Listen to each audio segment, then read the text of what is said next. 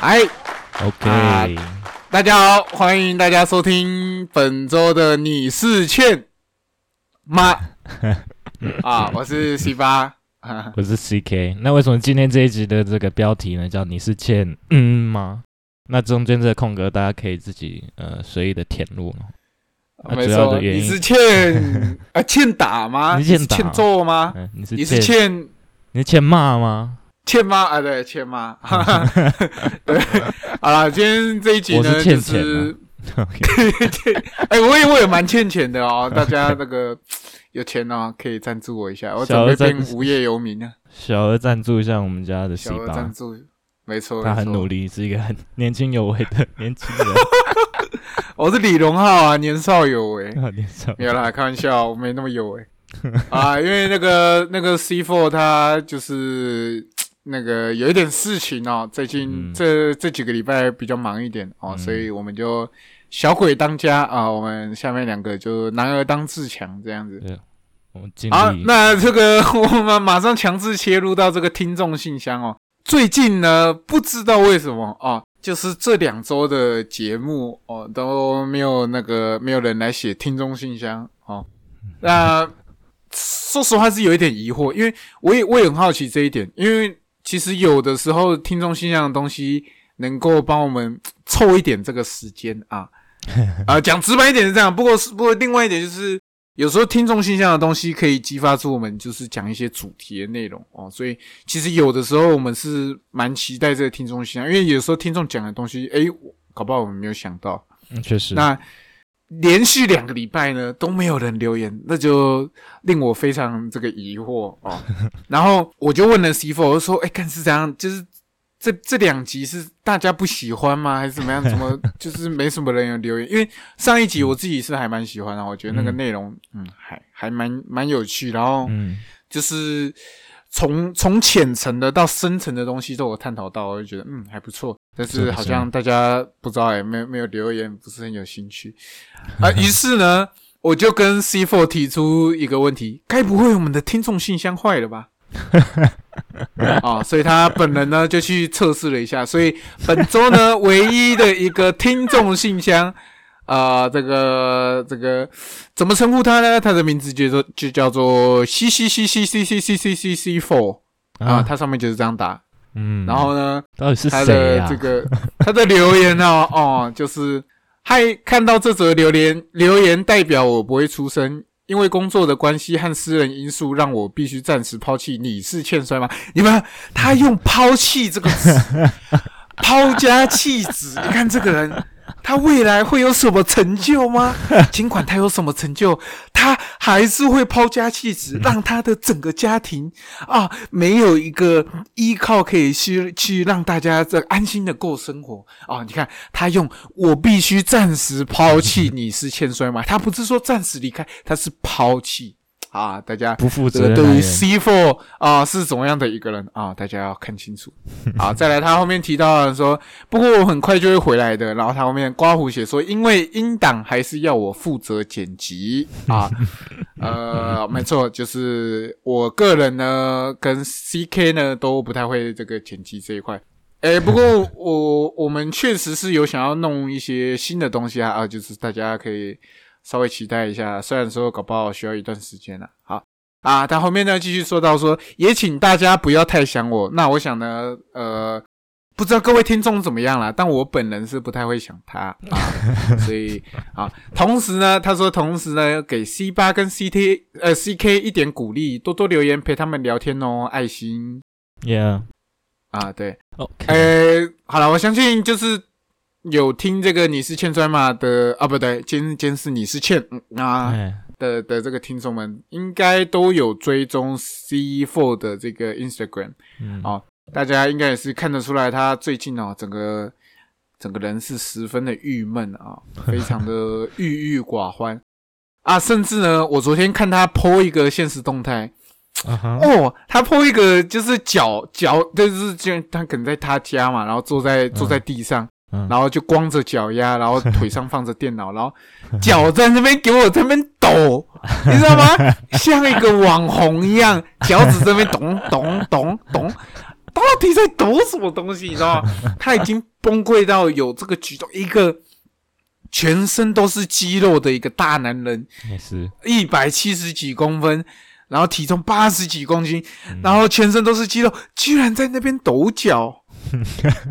成何体统？大家是是不是？大家这个是可以看得出来，他的压力确实是挺大的哦。啊就是大家多多给他鼓励啊。那就是我个人感觉他的整个人的心态快要崩掉了。啊一个焦虑的抖动这样子。对啦，那个焦虑的抖动，就是那个母鸡为什么在抖啊？母鸡抖，你知道吗？母鸡抖。对啊，啊就是就是这就是 C Four 的这个留言呐、就是。没有听众留言，对，这边只好让抛家弃子的人来留言。是他扛起了听众信箱的责任。我要没错，呃呀，这边会很希望跟能跟大家互动，除了除了在那个 除了杀时间，还有多一点想法以外，呃，最重要也是有在听观众的人，呃，不管是有什么样真实的想法，都可以丢上来，然后也可以让我们哇哦。像上周就就有人对吉古拉很不满嘛，可是我们不知道为什么对吉古拉不满，对不对？呃，哎，没错，你可以，你可以把你的想法丢在上面，然后呢，我们也可以思考说，有什么地方可以可以让大家都能，当然是让尽量让大家都能呃享受听 podcast 的过程啊。So 呀没错，当做当做你自己的朋友，然后当做当做你认真对待的朋友，说讲实话，虽然可能实话会让 让人伤心难过，但是这是我们进步的那个契机嘛，对不对？有时候我们哎哎，说实话，就是你们且听众信箱来骂我们，我们真的都。你知道吗？也没关系，因为就是要有那个互动才好玩，你知道吗？你怎样骂我们？哦，什么什么哦西班你在给我打什么烂摔跤，烂的跟狗屎一样什么？哦，我们都是虚心会接受，就是我们是很期望的，你知道吗？我们现在很像在孤岛中的这这个遇难的两个人，你知道吗？我就全身衣服都被海水冲掉，然后两个裸体躺在一个小岛上面，然后一直盼望着远方有没有一艘那个小船来可以把我们载走，然后迟迟等不到。我们现在就只有一个海滩球，然后 用我们的鞋子没错，我们甚至吃的都没有，衣服也没有，但是有一个海滩球，对，上面还画着笑脸，苦中作乐。哦，对对啊，因为因为我有我有问 C Four 啊，他说他说其实这两集就是那个收听率也没有比较低，那哦甚至有持续上涨的的这个的这个趋势，对啊，所以就是如果大家就是有一些新的听众朋友，就是没关系，你就是嗯。有什么想要问的，或是想要说的，或是你想跟我们聊聊你的近况，哎、嗯我们这个听众信箱都是非常非常非常欢迎的。说的是呢，好，那最近呢，这哎。诶、因为现在录录音的时间啊是这个二零二二年的六月十号，那在呃呃，在这个礼拜天，就是六月十二号的时候，有一场呃，我个人非常期待的一场比赛，就是这个曹奇豪 Noah 的曹奇豪要对上这个小岛聪。那但是，他们争夺的是这个 GHC 的重量级冠军赛。没错，我个人是非常期待这个比赛，因为、嗯但是就是因为现在有很多人呃认为这个安排不是非常的恰当。，Yeah，那为什么呢？因为他最一开始 Noah 在宣传，就是全都还没有安排这个冠军赛的时候，其实他们是在呃，我我记得是某场大会上面，然后有嗯也安排了一场多人比赛，然后他们用 X 来来宣传这个就是匿名的这个一个选手，然后宣称他是 Nova 史上最重量级的这个来宾，这样子。嗯，那后来呢，登场的这个选手就是呃这个小岛聪，那就引发了这个轩然大波，就有很多人认为说，哇，你这小岛聪就是算什么重量级了？那因为可能大家要觉得说什么，可能新日本终于要跟 Nova 有什么合作啊，可能是一些什么嗯，更大咖的选手，比如说什么彭乔啊，或是。呃，Okada 或是樱木信吾之类的，要来 Nova 来发展一些呃什么剧情之类的关系、嗯，啊，结果没想到是来一个小岛聪。那 首先呢，我我要先说，就是小岛聪这个选手没有不好，但是就现在这个阶段来说呢，因为他已经是上一个世纪的选手了，但是他年纪稍微比较大一点，所以他其实算是一个 mid card 的的一个选手，就是他是一个呃，反正就是不是现在最 top 的选手。但当然，小岛聪这个选手的，就是有有多传奇，这我想大家都是就是不用多说什么，因为大家从小可能看自己频道也都可以看到小岛聪一些很经典的一些比赛。没错，对，那所以就是很多人呢就觉得说，嗯，这样的安排不是很恰当。那甚至呢，他后来被安排要跟曹启豪打一场，呃，就是压轴赛的重量级，对，压轴赛，GHC 的重量级冠军赛。嗯哼哼，对，那。啊，这这里有个前提，就就如果说那个这个礼拜天的比赛，潮汐啊，呃，不是潮汐啊，小岛聪赢了的话，那他就会变成史上，哎，我忘忘记是第几位的这个大满贯的选手。哦，OK，嘿，啊，大满贯就是呃，全日本、新日本跟诺瓦的，就是重量级冠军都有拿过这样子。嗯嗯嗯，对，那呃，首先呢，我我先讲讲我自己的想法好了。哎，其实。当时这个 X 的选手登场是小岛松的时候，哎，我是非常兴奋的，嘿嘿，我超级无敌兴奋。可是我看到网络上就是大家的留言都是就是你知道吗？一片失望。你在想，你 看现在这现在是这到底是发生什么事？你知道那那对我来说感觉很像是呃，比如说 Bray Hart 好了，就是他他被宣传就是说，假如说我们帕苏路办了一场比赛，嗯，X 选手。哦啊，来，哎，不对，等下这这个这个比喻有点太传奇了。我想一下，还有什么台湾选手可以做比喻？一个退休的选手，一个退役的选手吗？比较知名的。哎，假如说任白好了，任白好了，OK，我的好好哥哥任白，因为他也是呃已经没有打摔跤一阵子啊。那他在曾经也是算是一个非常知名的一个选手，在台湾摔跤界来说是好。假如说今天帕出宣传。哦，史上最重量级的来宾啊，就是一个 X 选手，就出来了一个是嫩白，呃，大概是像这样子的感觉啊。我觉得对对对，那个日本选手来说，人家这比喻好像不太恰当，我有点在 我有点在黑嫩白感觉。但没有老哥，我我很爱你，但不是这意，我不是这意思。总之就是，总之就是一个，对对对，就是一个他依他现任的状况，或者说他长期的状况来讲，他已经是比较不是团体内最。主打的选手了，对对对对对，他不是压箱至宝，然后他不是他不是连续打好几年 Wrestle Kingdom 的压轴赛，近几年了，呃，这个的王牌选手，所以就是就是一个他他不差，可是近几年的风头并不在他身上，所以没错，所以竟然而且再加上宣传包装的这么盛大的时候。然后出来那个预期心理，跟大家现在观察到的现况，其实是有很巨大的落差的，就是感觉 感觉被骗，感觉被骗。对，没错，惊喜包尤其是尤其是日本那边的的观众啦，因为他们可能每又每天接触这些，就更更那个，尤其是一些老牌的诺亚粉丝，嗯嗯嗯，他就会觉得说，你今天把一个新日本的这个一个二线选手哦。包装成是一个压箱至宝，然后来挑战我们 NOAH 的这个呃历史悠久的这个重量 GHC 重量级冠军。你是看我们没有这样？对，你是看我们没有 哦。但是我觉得，中文来说还是要看整个历史来说，小岛松确实是一个呃一个非常传奇的一个选手了。对，那呃。我这边提就是我我就是分享一场比赛哈，就是呃，因为我我其实对日本摔跤也不是特别了解，那对小岛小岛聪的了解就是呃，大概以前小时候看 Z 频道，从以前到现在，他都是会出现在 Z 频道比赛里面的一个 选手，所以感受到他是一个呃资历非常悠久，然后有一个也是一个诶。非常厉害一个选手，因为他毕竟到现在都还是可以有比赛打，那表示他的实力一定是很不错的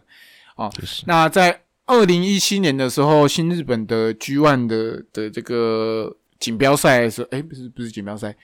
呃，那个叫什么赛来着？反正就是说，是 G One 的这个资格赛的时候呢，有一场比赛是小岛聪对上 Okada。OK，好，那那个那那一年是那那几年都是 Okada 声势正长的时候，就是基本上都是。他在拿冠军的的的的的那几年。然后因为 Okada 的终结技 Rainmaker，它就是一个金币钩嘛。那小岛聪他的最得意的招式就刚好也是金币钩。Cozy 的阿里亚多，对对对对，好玩金币钩。嗯，哎，没有啦，这是这是曹奇豪，对不起，哈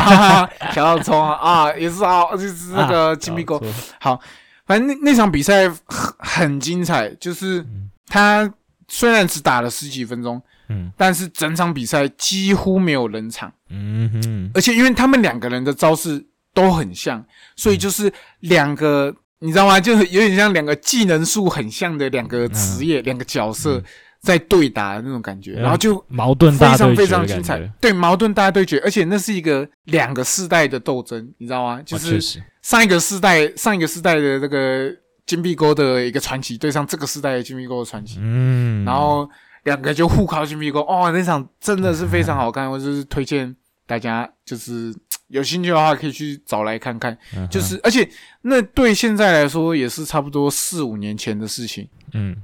那其实，在四五年前那个时候的小岛松年纪就已经已经不小了，呀，他到那个时候都还是可以打打出这样子的比赛，更别提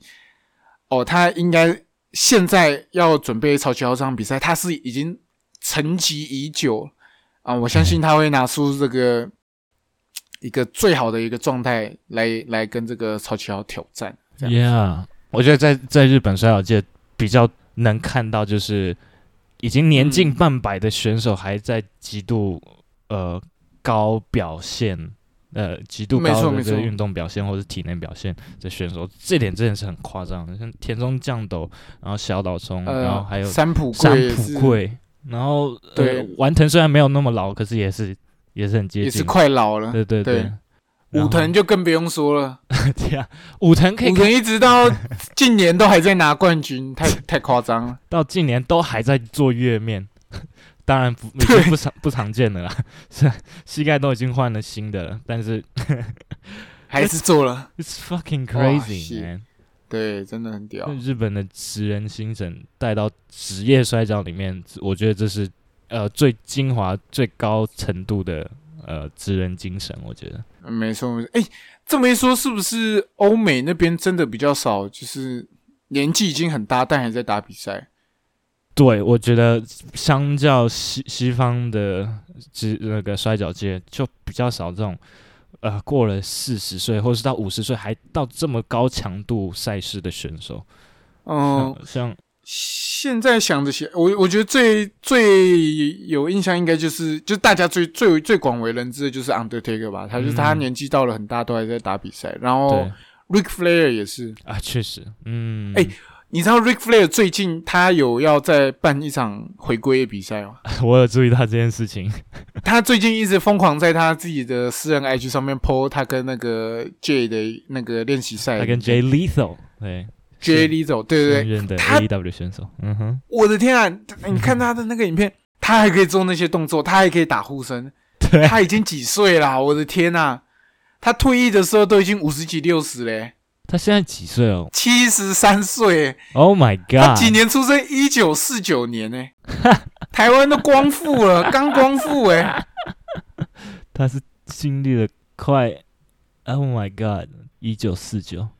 对啊，他一九四九年出生的，他已经七十三岁了，然后他居然还要办这个回归的这个一一日限定比，这应该也是一日限定比赛啊。嗯嗯嗯但是你从他的那个练习赛里面就可以看得出，他年轻时所能做的的动作，他现在都还是能做。哇，那看了真的是会非常感动。那还有另外一个就是，哦，我记得几十集之前也有提到的一个历史很悠久的一个双打组合叫 Rock and Roll Express，哦，就他们也是他们也是到现在都还有在打比赛，就是虽然不多，对，嗯但是还是有打比赛。对啊，他前几年好像还有跟 Young Bucks 还是 Jeff Hard 对对对呃 Hardy Boys 他们打打独立拳的赛对，没错，没错。当然，呃，西西方这边也是会有，可是相较于日本来说，就确实真的是少了一些。那那甚至很多选手其实三四十岁就就退役了。而且我我想要强调是这个强度上的差别，就可能年纪嗯，年纪相仿的选手还是有，但是你可以看到，呃，那个我觉得田中啊，田中酱都是田中真是的是是非常非常夸张的一个例子，就是很夸张。就他现在都在讲带呃，应该说他现在还在扛高质量的亚洲赛事，然后，而且不只是跟那个可能同期的选手，他跟现役的一些巨星，可能你看可以看到之前去 DDT 跟跟嗯后藤那些选手打比赛，而且都还能打出他属于他的赛事，有他风格的赛事，我觉得这点是非常夸张。他持续在进化当中，而且他还是可以那种有爆发性的狂冲猛冲的那种对，那种动动作，他都还有办法做出来。因为嗯像比如说我们说的，呃，一些比较比较老还在打比赛的选手，有些其实他已经他已经看得出他那嗯个老态龙钟，他已经没办法那么有爆发性的对冲，他招式开始已经弱化了，对，已经弱化，可是他还是做得出来，但是就是看得出那个老化的痕迹。没错，但是田中他不是，不他是到现在都还可以狂冲猛冲，你知道吗？他像吃了炸药一样。对对对，他就是一个，他就是个炸药，他他现在应该还是可以对轻松的把别人干倒，真的很没错，没错。三浦贵也是，我我个人觉得三浦贵也是，他而且他是越老越强，怎么会有这种人呢、对，我我觉得他好像年轻的时候还没有现，他现在五十二岁，可是 Oh 我觉得他还在，还是持续在进化当中，哦而且他的身材也维持的超级无敌好，好夸张52岁哦！天超级无敌扯。，Oh my God！而且其实因为 CK 啊，这对田中的认识，呃，有超越这个这个对于荧幕上对他的观察，超越友谊友谊关系吗超？对，有有达以上恋人未满，呃，你可以知道，其实他的膝盖已经快快爆掉了。他的膝盖其嗯实已经、已经承受很呃长久的这个多年的，摧残，对对对，历经风霜的一一个双腿，其实他只行走的时候已经不是很方便。他一嗯在日常生活当中移动，你可以你是可以注意到他的膝盖是有点，哦其实有点一拐一拐的。但是你他上了擂台之后，你完全不会注意到他是有什么样伤势的一个选手。So，这这是这显示出他对他对职业摔跤执着，还有他的嗯，他的努力跟天分，我觉得这个这已经，我觉得这是世界顶尖的选手了。哎、你不讲我真的不知道、因为嗯我对这个选手其实真的不是很，哎、因为你嗯。之前有在 Zero One 那边待过嘛，开撒，对。你是对开撒开撒嗯。开撒这个选手嗯。啊、你的其中一个呃，你呃你代理的这个选手啊，嗯，呃，曾经有去 Zero Zero One 有去训训练过、学习过这对样。哎、可是他是那个时候那个田中就已经在 Zero One 了吗？哦，田中是很早，呃，在 Zero One 成立的时候，那个桥本哦，真也在破坏王创立 Zero One 的时候就签的一个旗就下已经是选手。哦，对对了解了解。对对对。对，所以他算是 Zero One 的老字号，呃嗯，招牌选手了。哦，了解了解，因为最近也有一个那个有个大会是这个应援大谷进二郎的这个、这个这个大会，没错，就是就是大谷，大家现在的状况，我想就是各位听众应该也都知道啊，就是他跟嗯桑普圭打了一个呃冠军赛赛。的时候，对，然后被一个岩石落是不是？往脚做拍抛摔的一个一个 German 啊，一个 German 的动作，嗯对对对，嗯然后嗯伤到了颈椎，对，伤到颈椎。那目前呢是呃，整个人是无法动弹的这个一个状态，就意识都清楚但是状况，对对，简单来讲就是瘫痪了，就嗯。跟那个、高山上空一样。跟高山一开始的情况还蛮像。嗯嗯嗯，那诶，其实这个音乐大会我们可以讲一下，因为他嗯。最后的压轴赛呢，就是三浦贵对上这个田中将斗。啊是，哦对，这场赛事安排就是当像刚刚讲的田田中将斗呢是 Zero One 创立起初期的草创成员了，然后嗯，他其实呢，除了桥本真也本身的巨星魅力以外，还呃最重要的两个旗下的选手就是大谷金人郎还有田中将斗。那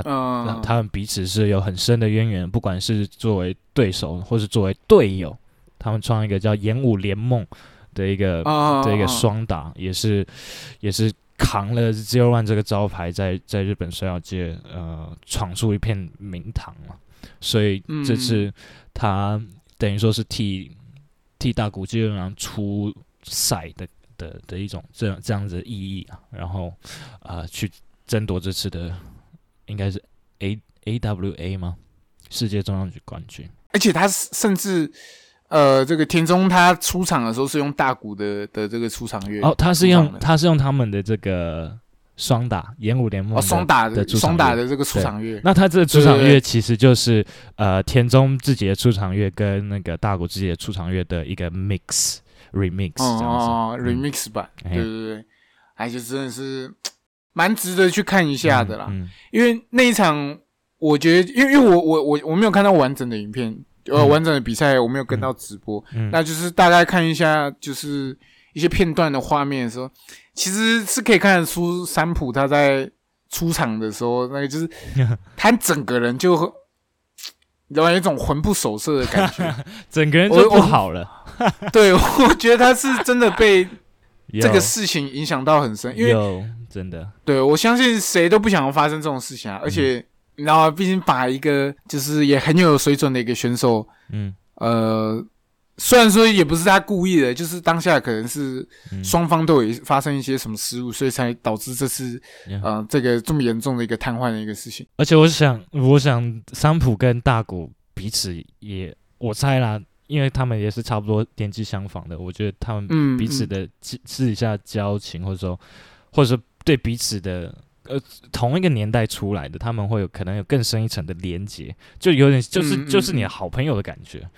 就就你能想象，你今天不小心把你的 好好朋友，看我在笑，太糟糕。了。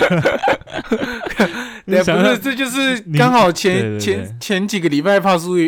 比赛啊发生过一样事情嘛就是 X 王跟跟哈卡，就是嗯，他们也是一样的感觉啊，是啊，是啊，是啊，就是啊，人家承受着那个、嗯、巨大的心理压力，这这真的不是一般人能扛扛得起来的。对对对，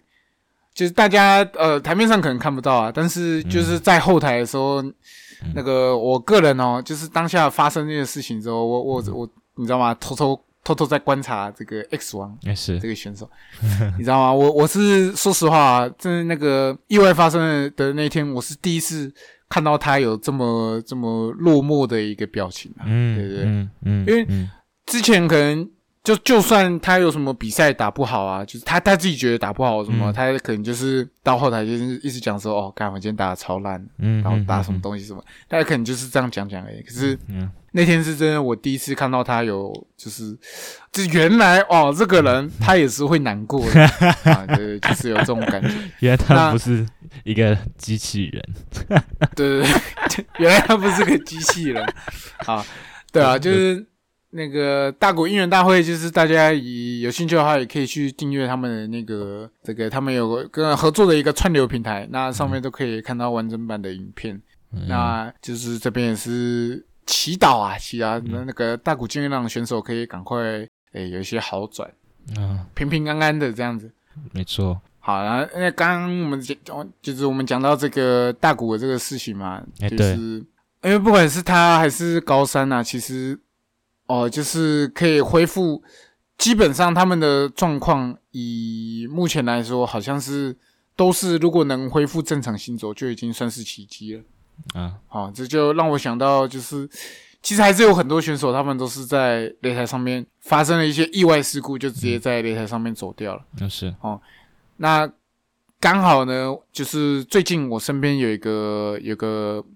朋友，他是我一个学长，那他他也是做 podcast 的节目的。那因为我是读戏剧系嘛，所以他的节目都是讲一些跟演员有关的一些东西。哎，没错，那他前一阵子也是经历了一些就是家人的这个逝世这样子，对，就是反正那一阵子就是你知道吗？就是看他的一些发文啊什么，因为他刚好是一个文笔非常好、出过书的人，然后就是哦那一阵子随时都可以被他一些文字就是你知道吗？看着潸然泪下这样子。好，然后他他最近这个节目就是呃开始重新录制。哎，就是因为他他的呃家人已经走掉一段时间，然后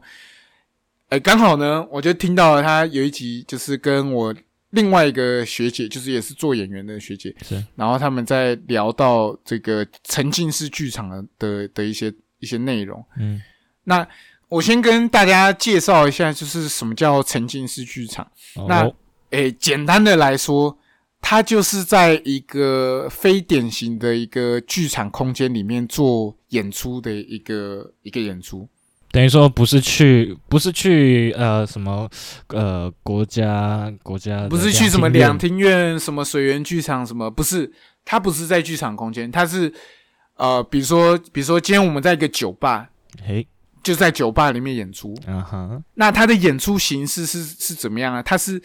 他是你进到这个空间，你会不知道你今天身边这些人他到底是演员，还是他他是一样跟你一起来看戏的这个人，哦，就是他是要让观众完全的沉浸在现在这个呃这个空间里面散发出的这个这个一个嗯。魔幻的一个、一个力量的一个地方的的一种演出方式。等于说等于说演员跟观众的界限其实是非常模糊的，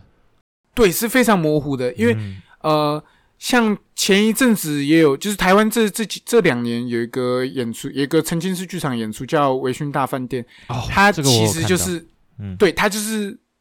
这样子的演出方式。然后它甚至是会，比如说它会限定，这次是一九八零年代的的微醺大饭店好了，嗯那它就是你连就是进场的观众都会要要求你穿一九八零年代的服好，装，还有 dress code 这样子。对，还有 dress code，打个岔，不好意思，就微醺大饭店它这个表演是嗯在哪个场合演出啊？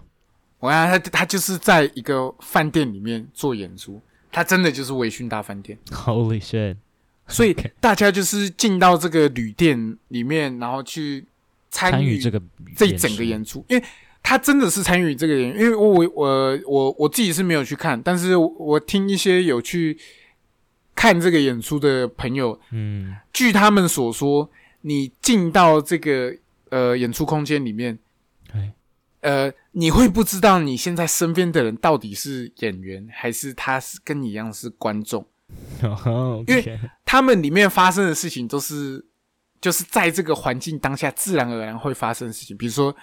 呃，他们在一个饭店的一个酒吧，然后就是很多人在那边喝酒啊，嗯喝喝个调酒，然后可能就会有人来搭讪你什么。OK，哎，这这都是在一个酒吧会，就是会自然而然发生一个在事情。真实世世界的人对的真实世界都会发生的事情，嗯嗯嗯，但但是其实这些都是经过设计安排的，这是有一个演出的一个套路。嗯嗯嗯嗯那所以通常沉浸式剧场的这个演出呢，它会稍微带有一点即兴性，就是啊它会随着现场观众今天，比如说呃。我随便举例啊，假如说就是微醺大饭店好了，他可能现在是在一个呃一一个酒吧一个吧台的空间，莫名其妙就有一个观众他走到吧台里面了。诶，这个时候，因为正常来说，我们的剧本不会有不会安排这么奇怪的一个桥段，就是不会有去先预想说，呃，假如说今天有一个客人走进吧台，那那那我们要怎么应付什么？啊所以其实这种沉浸式剧场有很大的一个部分都是需要靠即兴的的一些演出的一些功力嗯去来完成这整个演出。嗯嗯嗯，但是据一些就是有演过沉浸式剧场的演员来，他他们所说，据他们所说，因为当下你在这个空间，就跟他的名字一样，你是整个人沉浸在这个剧场里面的，没错，所以不管发生多少多多令人意外的的事情。你都会觉得那是那就是当下发生的事情，所以你自然而然可以找到一个可以解决的方式去做演出。嗯，Yeah，感觉就很呃，就很像你，你其实就是在过你的生活，但是是用这样的角色在过现实生活，所以这样对发生什么样的状况，你会有什么样的反应，其实。基本上，你也不能说这个是设计过的，或是这是一个演出，就其实它就是一个另外一个人用真实的情绪跟情感来回应现在的状况。对对对，没错。所以它是一个，就是等于说是整个剧团、整个剧组，呃，他去营造了一整个表演空间，让每个来进来的观众都可以享受在这个表演里面，甚至你嗯就是表演的一部分。哦那这个东西就让我想到职业摔跤，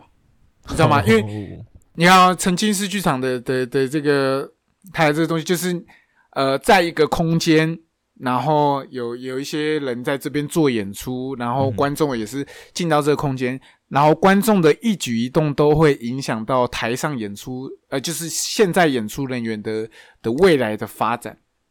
那其实职业摔角跟这个东西非常像，虽然说我们是竞技，嗯但是我们很常会提到说，比如说观众的呼声越高，可能大家就会越越热情、越热血，打出来的东西这个能量也就会越高。嗯或甚至，假如说呃，像我我我之前有听 Heisenberg 分享过一些他跟国外选手打的打比赛的一些、一些事情，是。哦他就是说呃，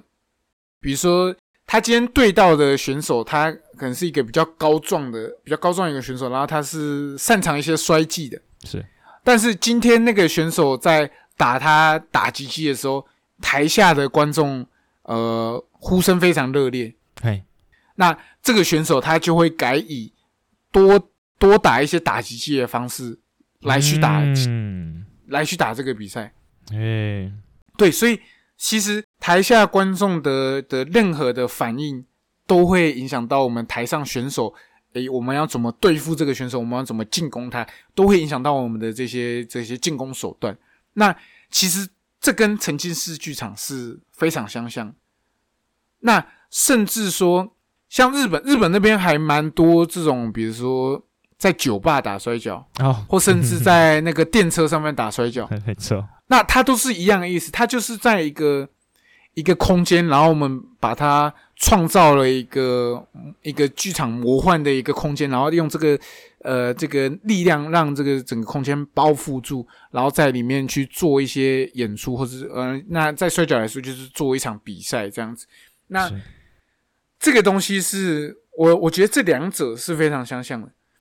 那沉浸式剧场它其实是一直到二零零三年才开始有人拿这个概念做演出的，嗯，但是职业摔跤的历史它其实已经有呃，哇，我一一九四零一九五零就有开始就开始有职业摔跤，搞不好更早，甚至更早就有。其实一呃，应该说十九世纪末，其实就对，就其实就有了，对，但是一直到哦，而且呃又十九世纪嗯。末的时候，那那时候是一种，就是有点有点有点像马马戏戏团马戏表演，嘉年华会，然后会有啊的一个桥段，就是、嗯，就是那时候那时候早期早期有这样子一个互动，早期的红白歌唱赛啦，就是它一定会有 就是会的一个过年的一个活动。对对对对对对对对对，没错没错。然然后那个会请当地最强摔跤手跟跟这个现场，哎哎，跟现场的观众挑战，嗯，就看哦有有没有人可以打过这个摔跤选手这样子。我靠，是哦，对对对对对对对，所以有一些有一些有一些这个比较比较不知名的，呃，可能平常就有在嗯练习脚力的选手，然后就是因为这样子在地方啊、闯出名号，就哦这个人打败这个这个这个摔跤选哦，手，而且大家都不知道他这么有实力，这样子就等于说他是直接从观众里面挑一个人啊来跟啊摔跤选手较劲，然后就是一十九世纪末最早最早就有的一种娱乐，然后后来再慢慢演变到！擂台里面，所以他就是沉浸式，他就是沉浸式，他就是沉浸式，没错，他就是沉浸式。所以我就是就是我在看到这个他们在介绍沉浸式剧场的时候嗯的的很有感啊。瞬间第一个想法，我就觉得，我个人认为沉浸式剧场非常有可能是从职业摔跤里面演化出来，或是哦。有人看了职业摔跤，就是一些剧场工作者，嗯。他看了职业摔跤之后，嗯。把这些精华汲取出来，然后嗯。变成这个沉浸式剧场的东西。嗯。当然，这只是一个猜测啦，就是、嗯。当然不排除，因为在一些不是典型剧场空间演出的这个概念，其实我相信很早就有了。很早就在发展，但是嗯这个沉浸式剧，就是让整个空间沉浸在一个状态里面去演出的这个概念，呃，真真正做的这个这个完整的演出是到二零零三年才开始，对对对，是呃，这从从台，你是指在台湾的部分吗？还是不是不是沉浸式是这件世界，这个？哦，对，OK，因为它它其实是很近几年的的概念，就是它嗯到最、最近十几二十年才嗯开始有人在做这个这个嗯。东西的演出，嗯嗯嗯，对，所以我觉得这是非常非常酷的一个一个东西。那，诶，不知道未来会不会有人研究，但是我个人呢是提出这个这个这个一个论点啊，我嗯觉得是非常有可能的。你说。啊，因为两者是非常相像的。啊，那这是 OK，对，在西方国家呢，这个职业摔角又更为更为盛行，所以不无可不可能啊，不无可能。我想，呃，我想这个就是为什么，嗯、我们我们在我们摔跤的表演空间是一个很很，为什么他会他他会这种，他跟换观众的互动性这么强？其实你看他的这个舞台的设计，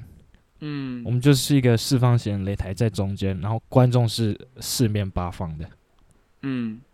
我们没有一个特定的角度，就是没有一个隔阂，没有一个舞台在前面，观众在后面，或是舞台在哪边，然后观众他他的他的视角不是只有单一的，不是从我到你的的的距离，他摔跤是一个一圈，我们这个这个英文嗯叫做 round round 呃 round round 哦，sorry，theater in the round。OK，theater in the theater in in the round round 就四周周围的意思嘛，所以嗯他这个我们说演出者或者说摔跤选手跟观众的界限就就不是那么明确，它是它是一个即时性的，然后、嗯。然后我们在我们我们在比赛的过程当中是很很依赖，或者说非常需要跟观众有强烈的连接，然后彼此去参与一个过程，然后达到了一个到一个，当然比赛结束就是我们可以以以剧场来讲的话，就是这个演出的终点，但是我们要怎么样达到那边，我们是很很需要跟观众一起创造的。所以，没错没错，所以，所以，所以当当那时候疫情疫情爆发的时候，这种无观众适合，就是你就会觉得啊，啊，到底在打什么鬼？对，因为没有，因为我知道，就可能很多观众不知道，就是当你今天在台上打比赛，可是台下是鸦雀无声的时候，台上的选手会有什么心情？他就我靠，我是打的很烂吗？怎么大家都没有反应？我们是会有这种感觉。嗯嗯嗯，所以当我们在打无观众适合的时候，你就会不知道你打出来的这些东西，它是不是有机的，它是不是打到、哦有打到观众的。哦，讲到有机非常非常重要，对，这这是不对，它就会它是不是一个自然的过程？对它是不是自然的，还是其实，在观众眼里看来，哦，这东西超烂，就会不知道。我们很需需要及时的一些回应跟互动。回，没错，没错，呀，就是这不是这摔跤手在在竞赛，这个我应该摔跤，应该唯独摔跤世界有这个特特别的，嗯，就是说我们不是只有摔跤选手在在擂台里面竞技，嗯，我们是需要跟观众一起有强烈的连接，然后去创造一个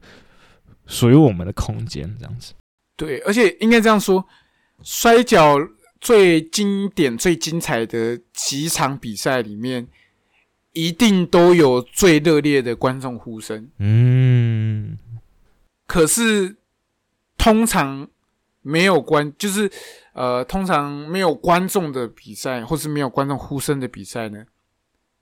我们不太会去认定这是一场好看的比赛，尽管他今天做的东西再怎么样好。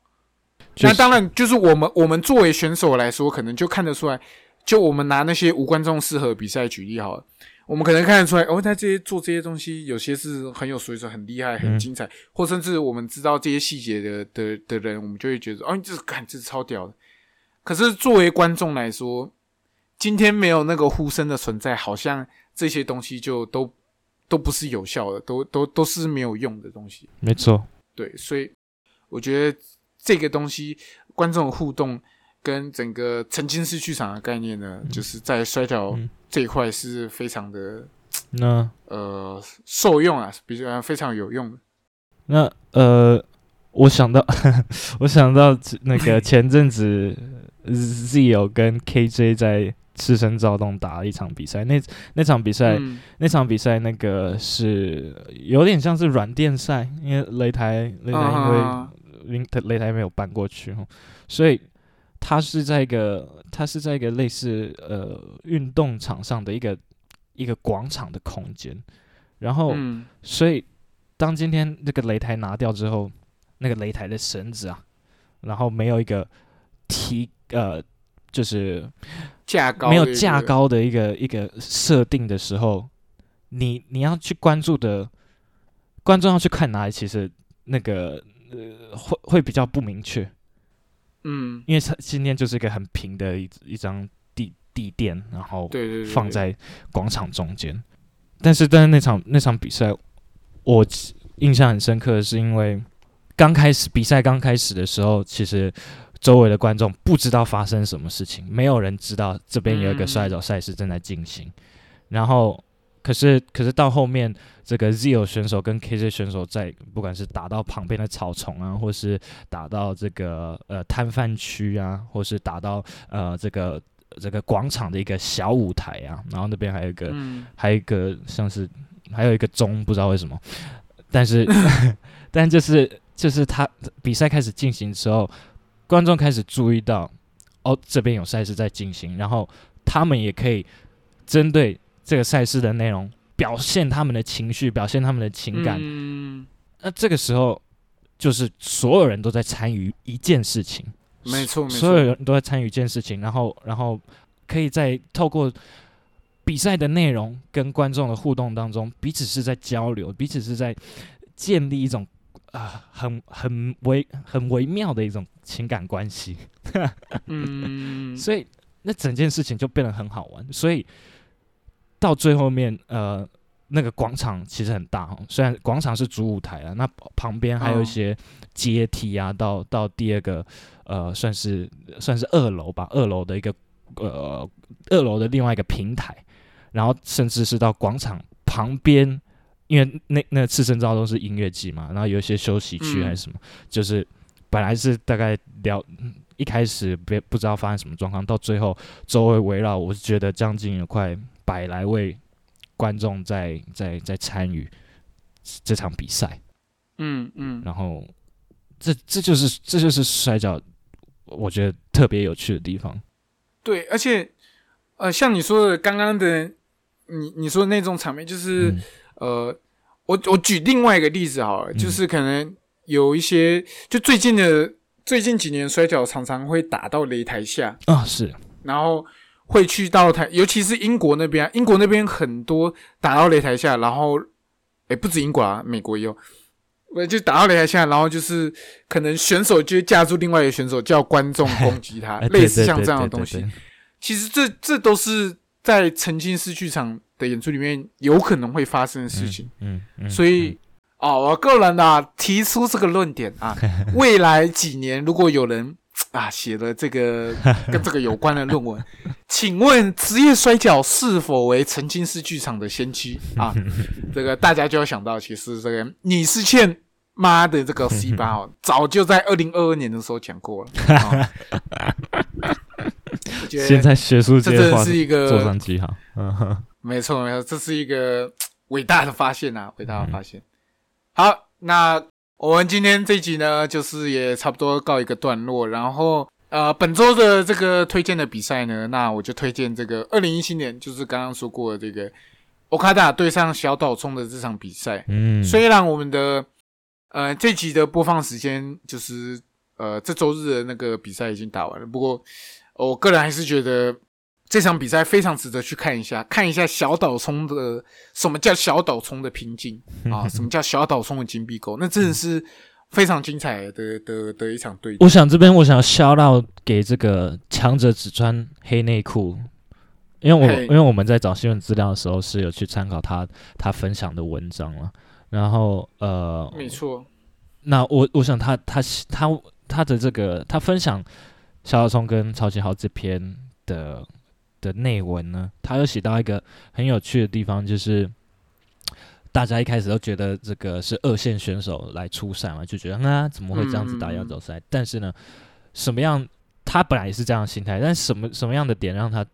心态上有所转变，是说那个